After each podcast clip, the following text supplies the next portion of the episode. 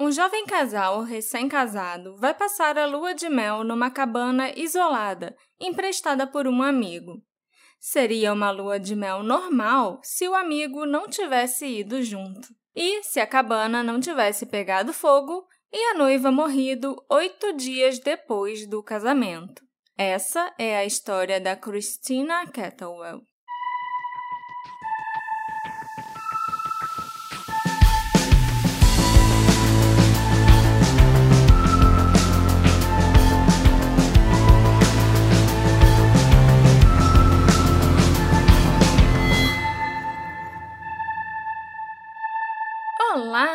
Ouvintes queridos do meu coração!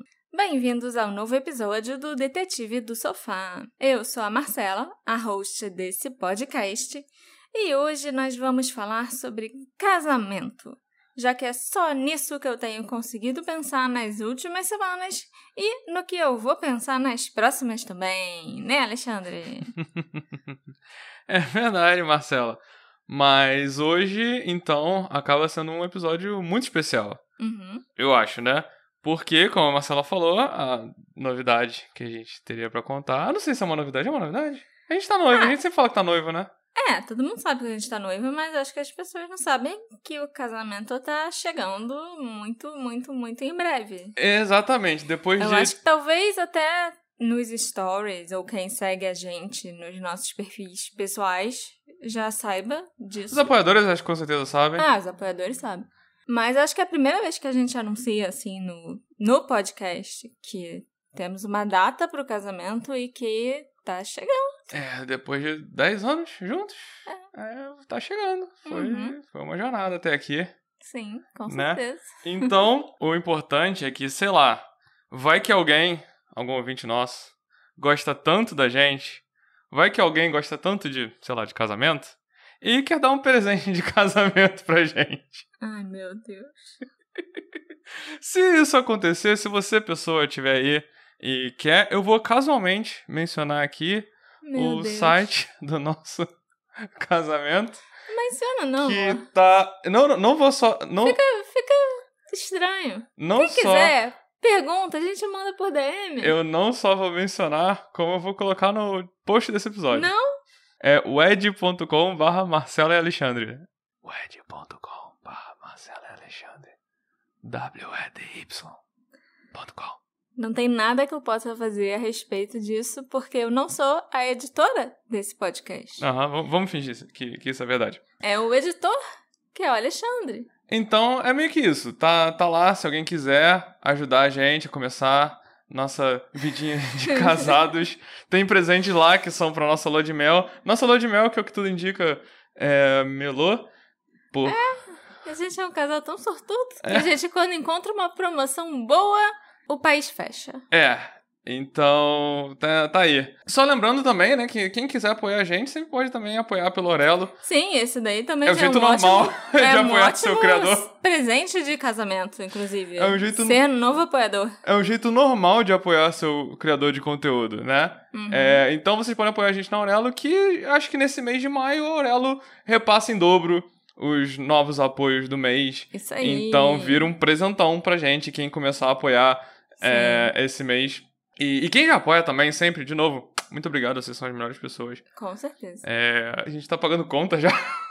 Sim. Coisa da Aurela. Eu consegui pagar uma parcela do apartamento com um apoio. Depois de alguns meses acumulados, não é, é tipo. É. Não, é. Não é. Ah, entrou esse mês, deixa eu Nossa, pagar é, aqui. o podcast não, tá foram pagando o apartamento. Não. Os nem últimos, fudendo. sei lá, desde que a gente começou os apoios, a gente conseguiu pagar uma parcela do apartamento. É. É, a Marcela ficou muito, muito feliz com isso. Quem quiser apoiar Estamos a gente. falando muito da nossa vida sabe... particular nesse episódio. A gente vai daqui a pouco falar da vida particular de outras pessoas. É, então relaxa. Muito particular. Então, quem quiser apoiar a gente já sabe como fazer. Quem quiser presentear a gente já sabe como fazer.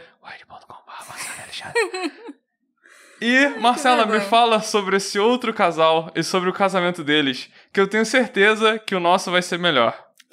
É, assim, só de eu sobreviver a mais de oito dias de casada, eu já vou estar muito no lucro, né? Aham. Um casamento e uma lua de mel devem ser momentos felizes. Inclusive, esse é geralmente um dos momentos mais felizes da vida de uma pessoa.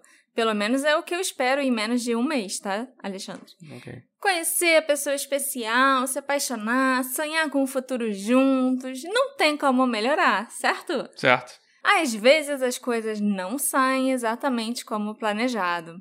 Sonhos são frustrados e destruídos e tudo se desfaz. Mas são poucas as vezes em que as coisas dão tão errado que nem nesse caso que eu vou contar hoje.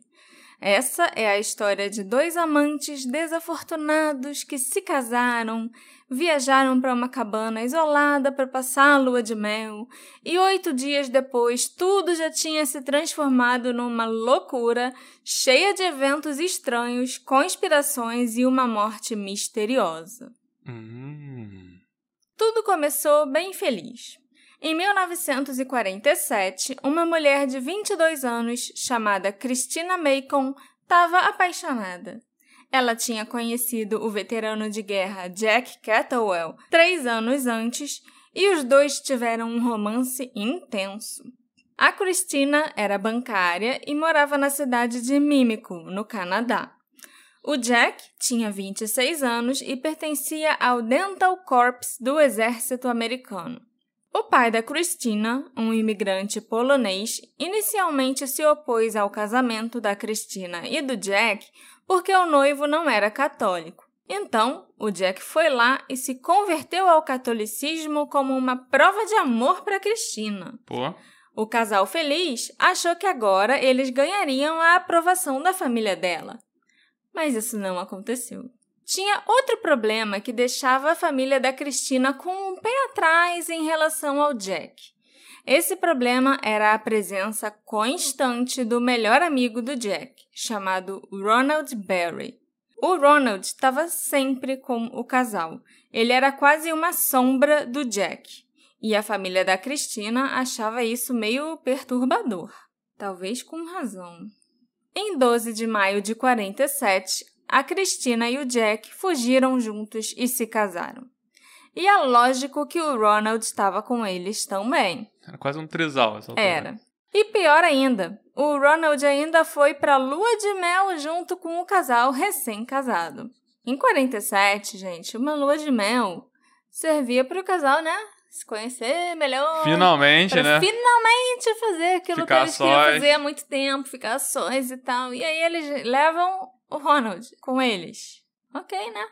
Quando ficaram sabendo disso, os pais e a irmã da Christina, a Helen, ficaram chocados e passaram a acreditar que a única razão pro tal do Ronald ir na lua de mel era que ele devia estar apaixonado pela Christina também ou alguma coisa assim.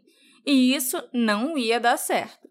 O Ronald Barry, de 28 anos, tinha vindo do norte da Itália para o Canadá no final dos anos 30 e ele tentou se estabelecer nos negócios de construção e de venda de seguros, com pouco sucesso. Na Itália, o Ronald era um dançarino de salão profissional que se chamava Ronald Silfo. Ele mudou de nome ao chegar no Canadá por razões desconhecidas. Foi o Ronald que incentivou o casal a fugir e casar escondido, aquele diabinho que fica na orelha da pessoa. Os recém-casados, Christina e Jack, passaram os primeiros dias da lua de mel num apartamento na Tyndall Avenue, em Toronto, adivinha, junto com o Ronald. E depois, os três viajaram para a casa de campo do Ronald em Severn Falls. A cerca de duas horas de Mímico, a casa do Ronald só podia ser acessada de barco. Seria um lugar bem romântico para uma lua de mel se o casal tivesse ali sozinho. O trio chegou lá em 17 de maio de 47 e foi ali, na cabana em Severn Falls, que as coisas não poderiam ter dado mais errado. Em 20 de maio, a casa pegou fogo, e enquanto Jack foi encontrado atordoado pelo Ronnie dentro da cabana, a Christina não estava em lugar nenhum. Ela, de alguma forma, acabou de bruços na beira do rio Severn, ainda vestida com seu pijama floral e descalça. O relatório dos legistas afirmou que ela se afogou e que ela tinha codeína no estômago. Achei que ela tinha morrido no incêndio. Não. Se fosse no incêndio, eu acho que seria menos esquisito esse caso. Enquanto estava no chalé, a Cristina estava visivelmente mal-humorada. Ela teve vários ataques de choro e parecia estar tá meio atordoada às vezes. Ela também conversou com Ronald sobre sua incerteza se Jack realmente a amava. Você não tem certeza se o cara te ama, mas você foge para casar com ele mesmo assim. Nessa época era assim, né? É. Às 18h30 do dia 20 de maio de 47, o Ronald voltou para a cabine após o seu banho de sol e encontrou Jack atordoado com um ferimento na cabeça. Ao levar o amigo para fora, ele notou fumaça saindo da cozinha. Ele voltou para dentro para procurar a Christina, mas não conseguiu encontrá-la. O Ronald levou o Jack para um hospital enquanto os vizinhos tentavam apagar o fogo. Uma hora depois, o fogo tinha sido extinto, mas a casa estava completamente destruída. Por volta das 22 horas daquela noite, um vizinho encontrou o corpo sem vida da Cristina caído de bruços a 150 metros de distância da casa, numa margem do rio Severn, com o rosto afundado em 23 centímetros de água. Ela estava bem ali na beirinha do rio mesmo, tanto que uhum. o nível da água ainda era muito baixo. Ela estava molhada? Tava, tava meio molhada. Uhum. Eu não sei se ela estava tipo encharcada, mas estava molhada. O Ronald foi interrogado pelas autoridades durante 13 horas. Ele, inclusive, escreveu suas declarações e o seu depoimento para entregar para a polícia. Ele próprio escreveu. E eram mais de 3 mil palavras que o homem resolveu ir anotando. E a polícia descreveu essa declaração do Ronald como fantástica. Mas não era fantástica no sentido de que foi muito bem escrita e que explicava tudo direitinho. Era fantástica no sentido de fantasiosa mesmo, sabe? Uhum. E o Ronald, logo no primeiro contato com as autoridades, já ficou conhecido como o cara vaidoso com mania de grandeza. Boa primeira impressão. Ótima. Enquanto isso, o Jack teve que ser tratado por causa do ferimento na cabeça e de codeína, uma droga que também foi encontrada no sistema dele, além de estar tá, né, no estômago da Cristina. Após receber alta do hospital, ele foi interrogado por três horas. O Jack disse para as autoridades que ele não conseguia se lembrar de nada depois de ter tomado café da manhã com Ronald e Christina às 11 horas no dia do incêndio. As autoridades ficaram então particularmente interessadas na estreita amizade do Ronald com o casal.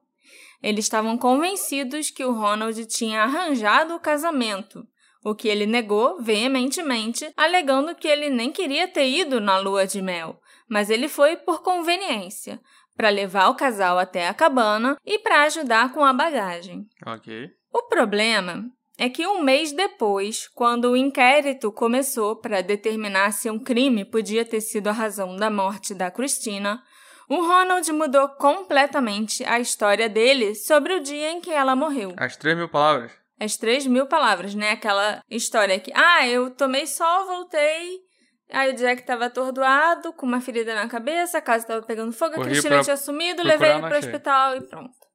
Nesse segundo relato, durante o inquérito, o Ronald disse que ele saiu após o café da manhã, voltou ao meio-dia e encontrou o Jack dormindo.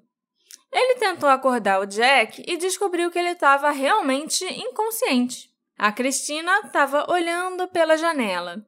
Ela então pediu ao Ronald uma caneta para escrever uma carta para a senhora Thomas, que era a senhoria da Cristina e do Jack. O Ronald entregou a caneta para Cristina e saiu novamente. Quando ele retornou para casa do seu banho de sol, em torno das seis e meia, ele viu que o Jack ainda estava desacordado e começou a ficar preocupado. O Ronald então tirou o Jack envolto em cobertores de dentro da casa. Ele tentou reanimá-lo por 10 minutos, não conseguiu e foi lá dentro da casa chamar a Christina, mas ela não estava em lugar nenhum. Isso com a casa pegando fogo? Não, ainda não. A Cristina tinha acabado de colocar fogo na cozinha da cabana e saído dali. Entendeu?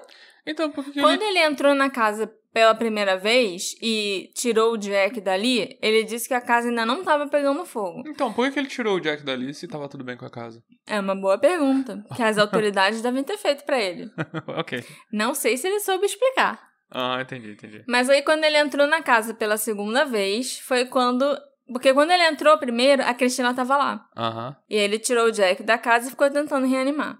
Quando ele entrou de novo, a cozinha tava começando a pegar fogo e a Cristina tinha sumido. Entendi. Entendeu? A cozinha estava se enchendo de fumaça, então o Ronald tirou alguns papéis e coisas importantes dele de dentro da casa e saiu. O Ronald disse que vasculhou o terreno e não conseguiu encontrar a Cristina. Então, um vizinho chegou e ele usou um barco para levar o Jack para fora da ilha e para um hospital, enquanto os vizinhos tentavam apagar o fogo. Devido à morte da Christina ter sido altamente divulgada naquela época, o inquérito atraiu grandes multidões. A sala do tribunal estava cheia durante todos os dias do inquérito e dezenas de pessoas se reuniam do lado de fora do tribunal. O Jack e o Ronald foram até mesmo cercados por fãs e davam autógrafos quando chegavam no tribunal. Ok. Tem fotos deles dando autógrafos. Eu vou postar no nosso Instagram. A morte da Cristina foi considerada um afogamento, né? Foi determinado pela autópsia. Mas os relatórios da toxicologia também mostraram vestígios da codeína no estômago dela, a mesma droga que foi encontrada no sistema do Jack quando ele chegou no hospital na noite que ela morreu. Essa codeína faz o quê? Faz a pessoa dormir. Entendi. Entendeu? Tipo, apagar, assim. Era tipo um dos soníferos que, que os médicos gostavam de prescrever Na época. naquela época. Embora os investigadores não pudessem descartar a possibilidade de um acidente ou suicídio, eles estavam curiosos sobre alguns sinais que sugeriam crime. O Major Lawrence Scardfield, que combateu o incêndio enquanto o Ronald levava o Jack para o hospital, alegou que ele não viu o corpo da Cristina quando ele estava pegando água para apagar o fogo, embora ele tivesse pegado água no mesmo local onde o corpo dela mais tarde foi encontrado. Os pés descalços da Cristina também não tinham marcas ou ferimentos, apesar dela supostamente ter caminhado da cabana até o rio, passando por um terreno cheio de gravetos, espinhos, pedregulhos e arbustos. Ela também não tinha marcas de queimadura ou qualquer outro sinal de violência em seu corpo. Foi sugerido então que ela foi colocada no rio depois que o fogo foi apagado. O pé dela tava sujo? Não, não estava sujo. O pé dela estava, tipo, limpinho, como se nada tivesse acontecido. Os investigadores se concentraram no Ronald desde o início, devido à sua presença bizarra e seu papel inexplicável no casamento do Jack e da Christina. C.P. Hope, o conselheiro especial da coroa no inquérito, o chamou de um mentiroso do tipo mais flagrante, cuja figura sinistra permeia toda essa tragédia, mas cujo propósito e design estão envoltos em mistério. Isso tudo sobre o. Sobre o Ronald. Por que o Jack deixou seu amigo Ronald acompanhá-lo na lua de mel? E qual era o papel do Ronald nesse relacionamento? As respostas fracas do Jack a essas perguntas não satisfizeram o promotor da coroa, o C.P. Hope, mas uma declaração que ele fez à polícia após o incêndio ofereceu uma pequena janela para uma possível motivação: o amor. Você tá rindo? Nessa declaração, apresentada como uma exposição no tribunal, o Jack admitiu um caso de longa data com Ronald Berry.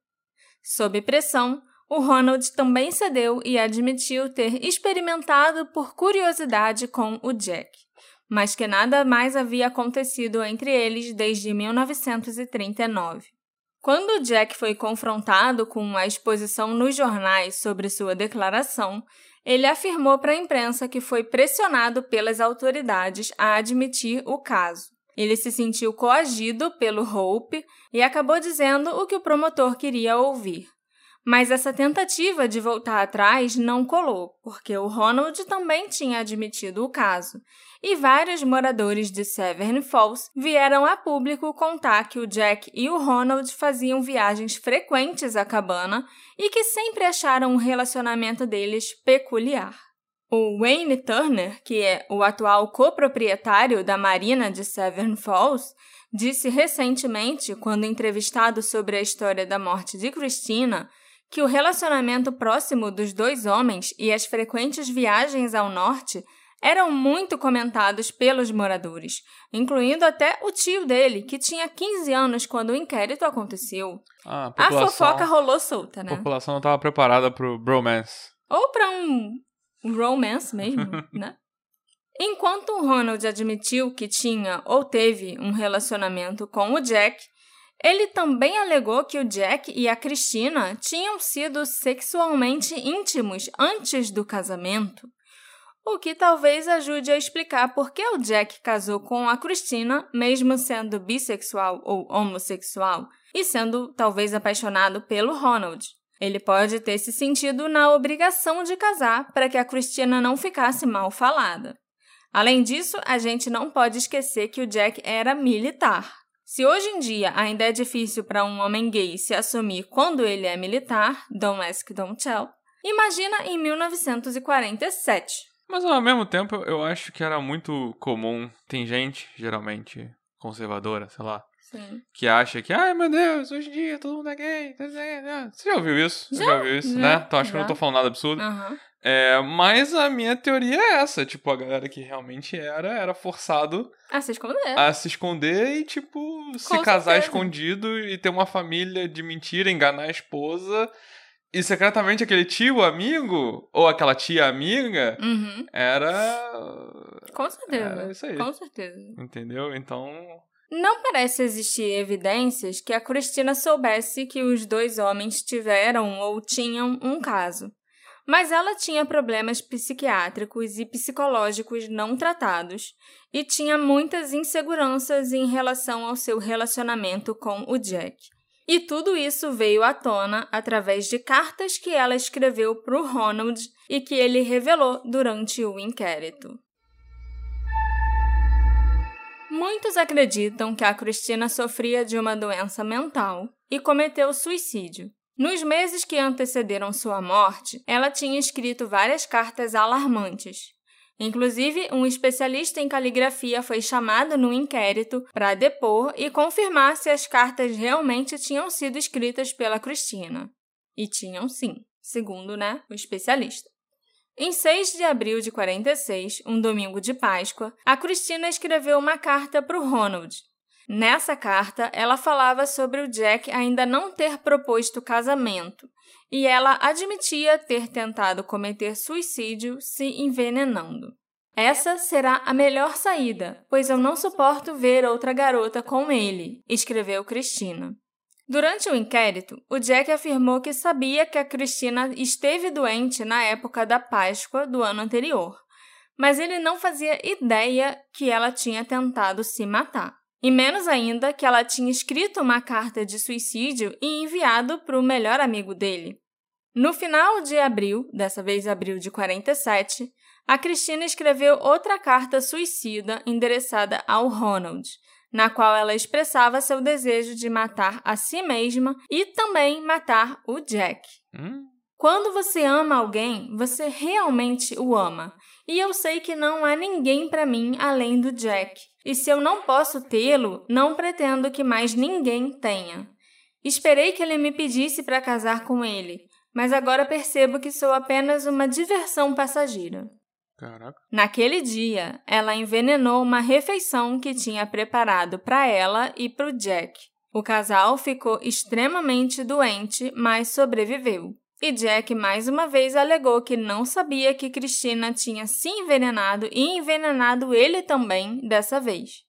A Cristina escreveu uma carta de suicídio um dia antes de sua morte e a dirigiu à senhora Thomas, a dona do apartamento em que ela moraria com Jack após o casamento em Toronto. E ela pediu ao Ronald para enviar a carta para a senhora Thomas. Ronnie está no barco lá fora em algum lugar. Quando ele voltar, tudo estará acabado. Ele deve ter tido medo de que algo acontecesse, porque ele vai ficar mais um dia para garantir que voltemos para Toronto com ele. O Ronald salvou as cartas de suicídio do incêndio e não contou ao Jack sobre o comportamento perturbador de Christina até que isso fosse revelado no inquérito. Algumas pessoas veem isso como suspeito e se perguntam se ele se aproveitou da saúde mental precária da Cristina e a matou, guardando as cartas como prova de suas tentativas anteriores.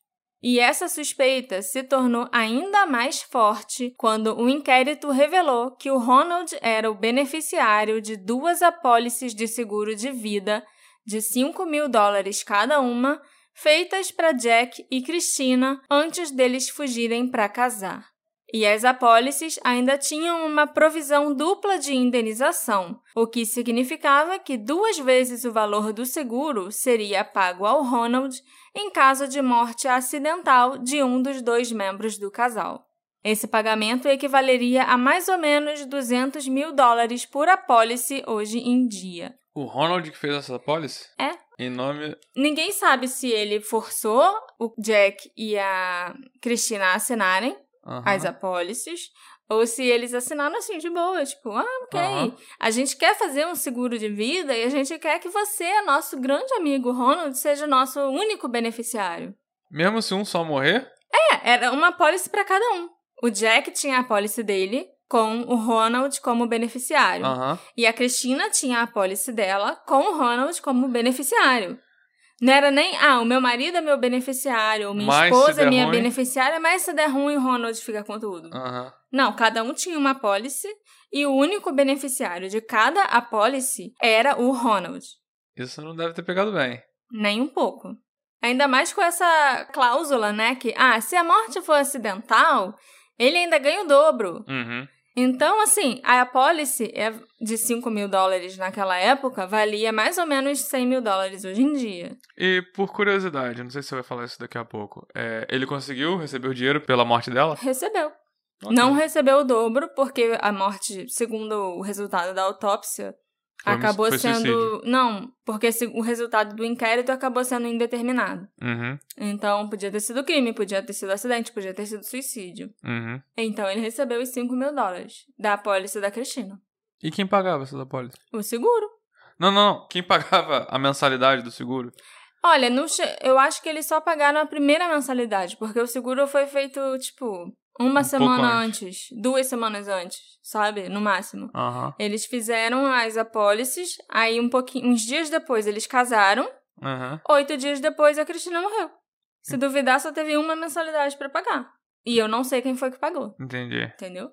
O Ronald também tinha adquirido há poucos dias um seguro de 5 mil dólares para sua cabana em Severn Falls. Cabana essa que misteriosamente pegou fogo no dia em que a Cristina morreu. Ele também pegou esse dinheiro. Sim, ele também Beleza. recebeu esse dinheiro. Ainda mais que ele botou a culpa na Cristina, né? A mulher doida incendiou minha cabana. Uhum. Uma investigação mais aprofundada durante o inquérito revelou também que, no momento da morte da Cristina, o Ronald estava completamente quebrado, surpreendendo zero pessoas. Ele não trabalhava há quase um ano e estava totalmente sem dinheiro. Dados os problemas financeiros do Ronald, as autoridades ficaram perplexas com algumas de suas recentes transações monetárias. De acordo com o Ronald, a Cristina lhe pediu dinheiro depois de ter sido estuprada por cinco homens em uma igreja de Toronto em abril de 46. E esses homens a chantagearam, ameaçando contar ao pai dela que a haviam estuprado. Deu uma guinada esquisita essa história agora. É. O Ronald, então, emprestou para Christina um total de 12.500 dólares.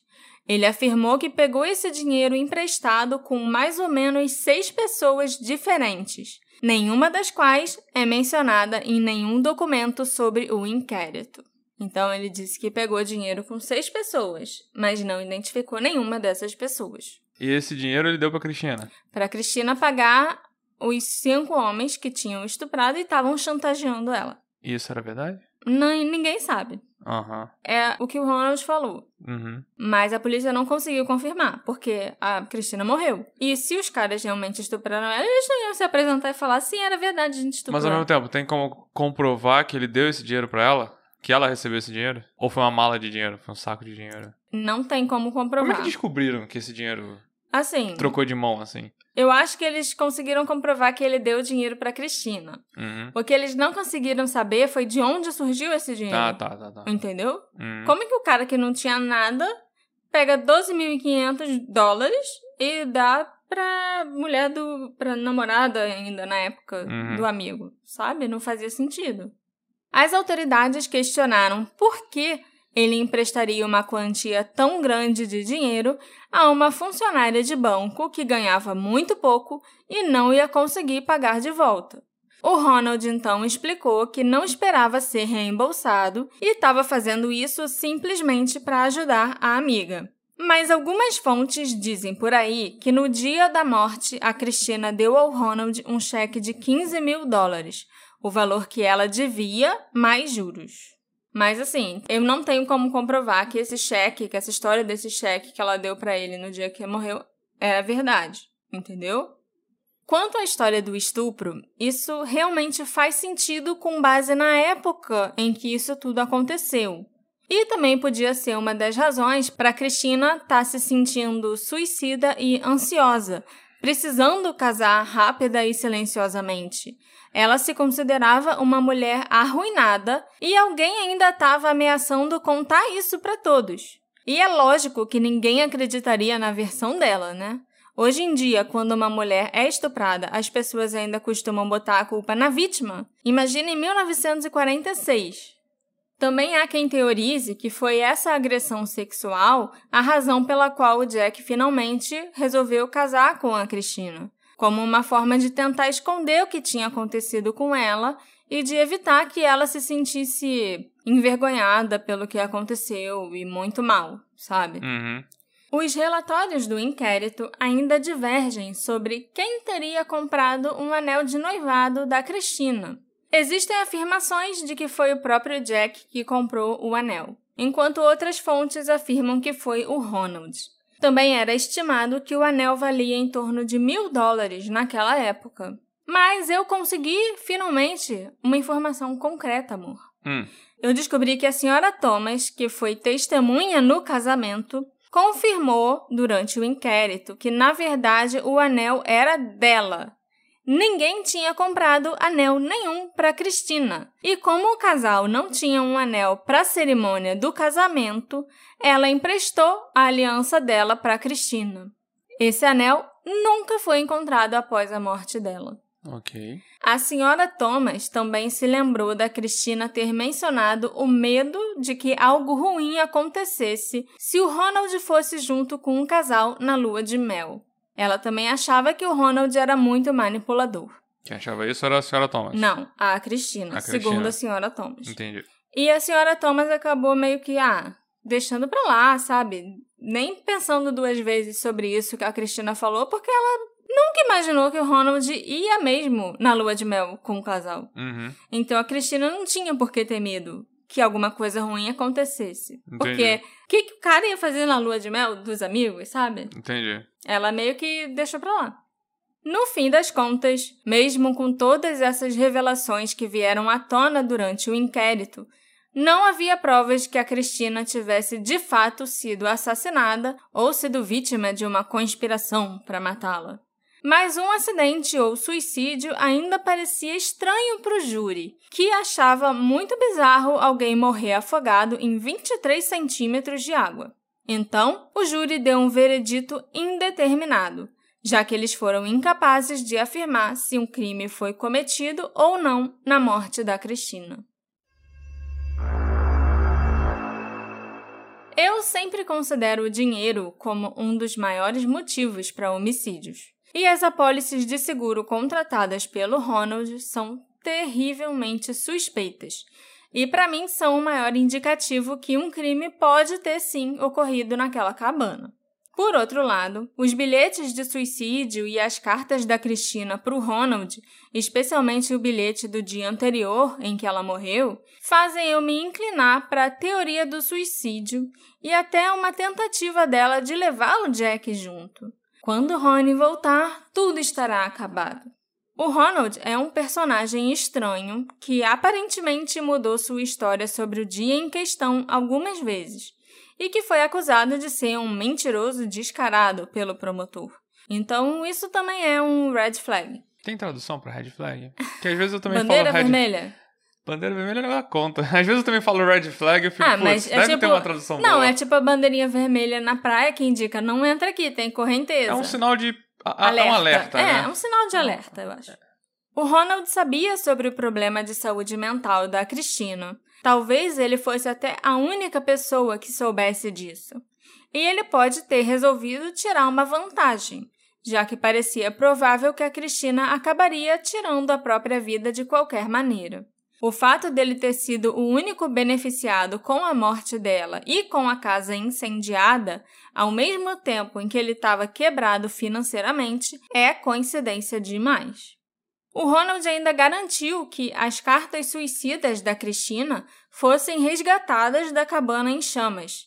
E são exatamente essas cartas que parecem exonerar o Ronald. Então é tudo conveniente demais para ele. Uhum. Mas também pode ter acontecido do Ronald não resolver esperar a Cristina cometer o suicídio para se aproveitar disso. Ele pode ter dado alguns empurrõezinhos na situação ao longo dos anos e pode também ter sido a pessoa que drogou a Cristina e a levou inconsciente até a beira do rio, onde a colocou de bruços com o rosto na água para que ela se afogasse. É bem improvável que ela tenha andado até o local onde o corpo foi encontrado por dois motivos. Um, que o corpo não estava lá quando o major estava pegando água naquele local para apagar o incêndio. E dois, os pés dela estavam sem um arranhão sequer e estavam limpinhos, não tinha nenhuma marca que indicasse que ela andou no terreno pedregoso para chegar ali. Também é possível que o Ronald tenha drogado os dois, tanto a Cristina como o Jack, e tenha machucado a cabeça do Jack, talvez até com o próprio consentimento do Jack, para que ele tivesse um álibi ou pudesse evitar suspeitas futuras. O Ronald então carregaria a Cristina até a praia, colocaria o rosto dela na água, voltaria na cabana para pegar os papéis importantes, como as cartas de suicídio ou apólices de seguro, por exemplo, traria o Jack para fora e voltaria na cabana para incendiar tudo. Eu não sei se o Jack seria um conspirador muito confiável, então drogá-lo um pouco daria a ele uma negação plausível, e talvez ele realmente não se lembre de muita coisa. Eu definitivamente acho que o Ronald é um personagem suspeito e eu não ficaria surpresa se ele tivesse matado a Cristina. E também não ficaria surpresa se o Jack fosse até um cúmplice dele nessas tramóias. Mas, dadas as suas cartas e a tentativa de suicídio anterior, também pode ser possível que a Cristina tenha se matado. Talvez ela tenha descoberto sobre a relação entre o Jack e o Ronald e isso foi a gota d'água. O único problema com isso é como alguém se afoga em apenas 23 centímetros de água. Parece uma maneira estranha de tirar a própria vida e muito difícil de conseguir, porque o corpo continuaria lutando e forçando a Cristina a levantar a cabeça dali. A não ser que esse fosse o propósito dela mesma ter ingerido codeína, apagar e não deixar o corpo reagir. Mas por que dar codeína para o Jack também? Para não deixar ele impedir ela de cometer suicídio, sendo que ele nem sabia aparentemente que ela era suicida?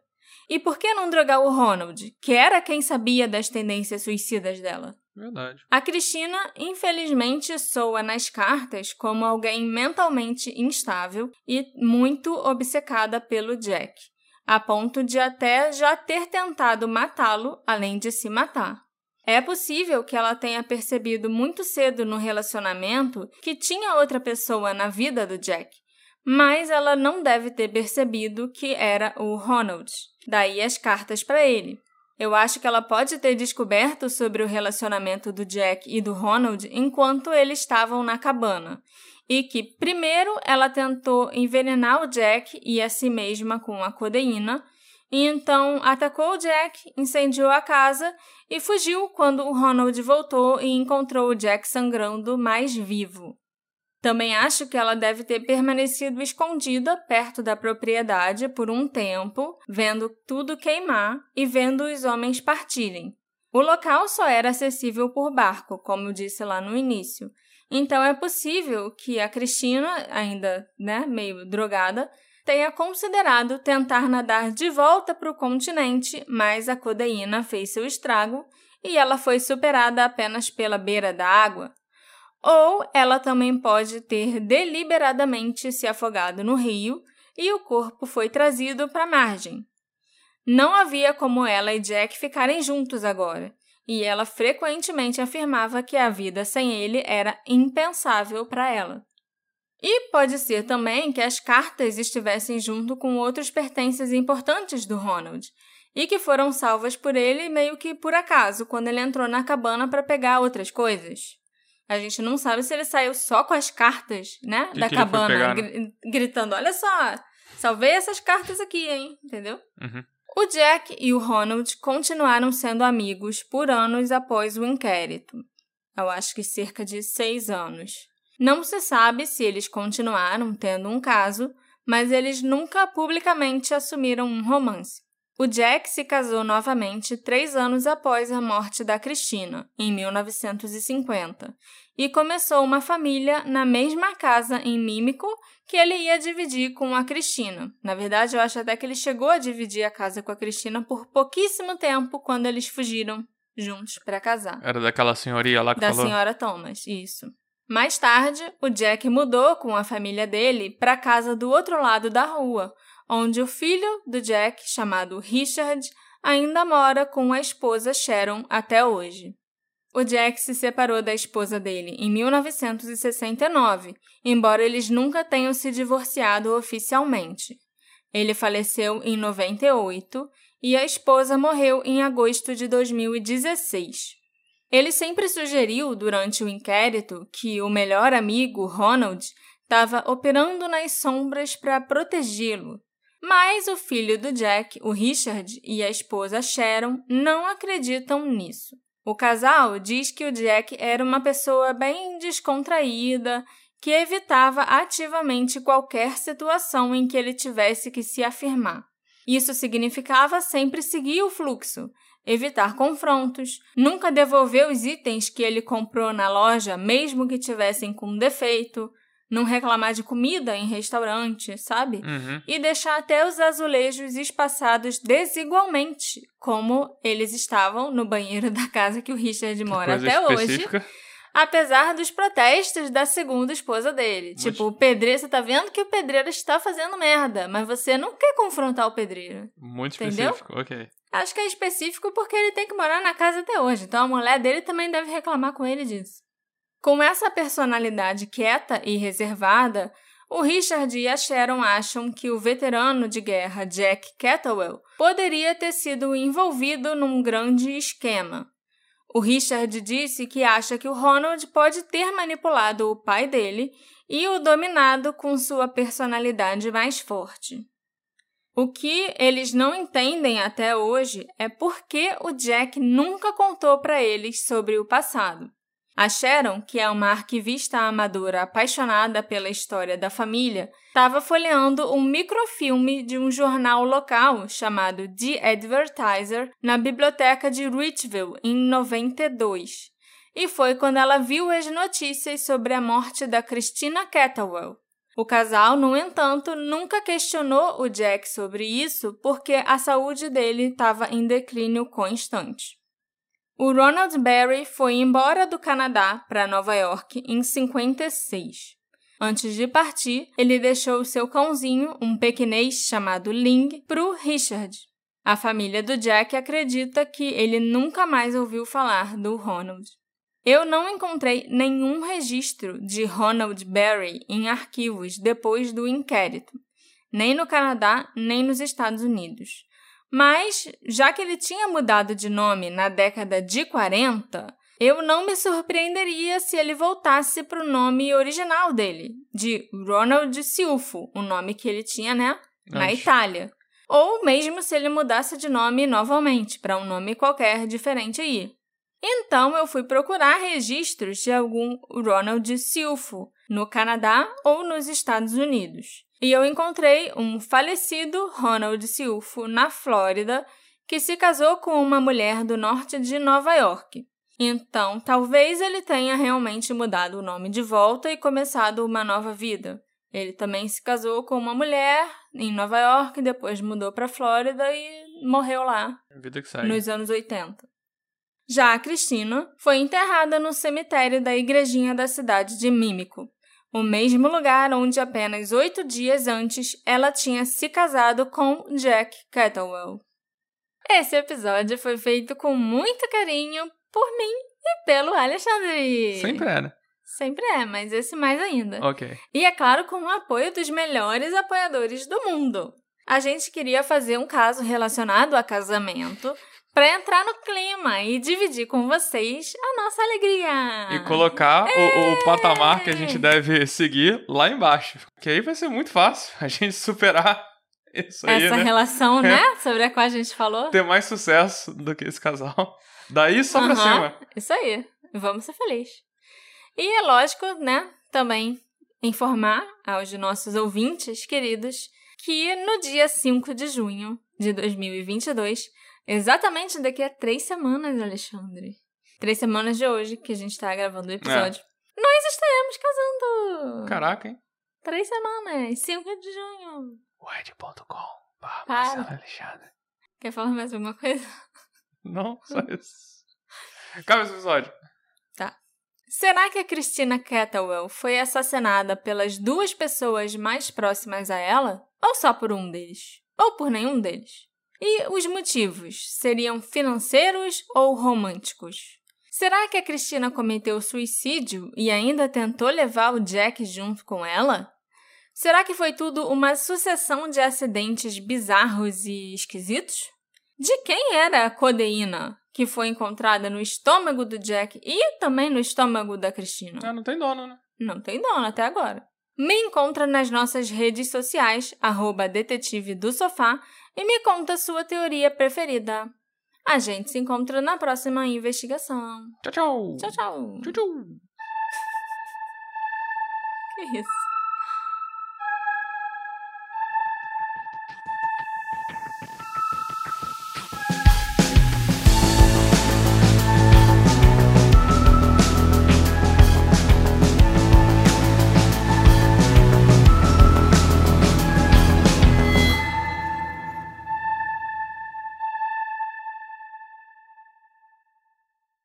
Hey, você se interessa por crimes reais, serial killers, coisas macabras e tem um senso de humor um tanto quanto sórdido? Se sim, você não está sozinho. Se você precisa de um lugar recheado de pessoas como você, venha conhecer o podcast Pátria Amada Criminal. Todas as semanas tentamos entender o pior da humanidade. Nesse processo, a gente ri, chora, fica brava, fofoca, porque afinal de contas é assim que a gente fala quando está entre amigos. Suas novas melhores amigas trevosas estão aqui no Pátria Amada Criminal.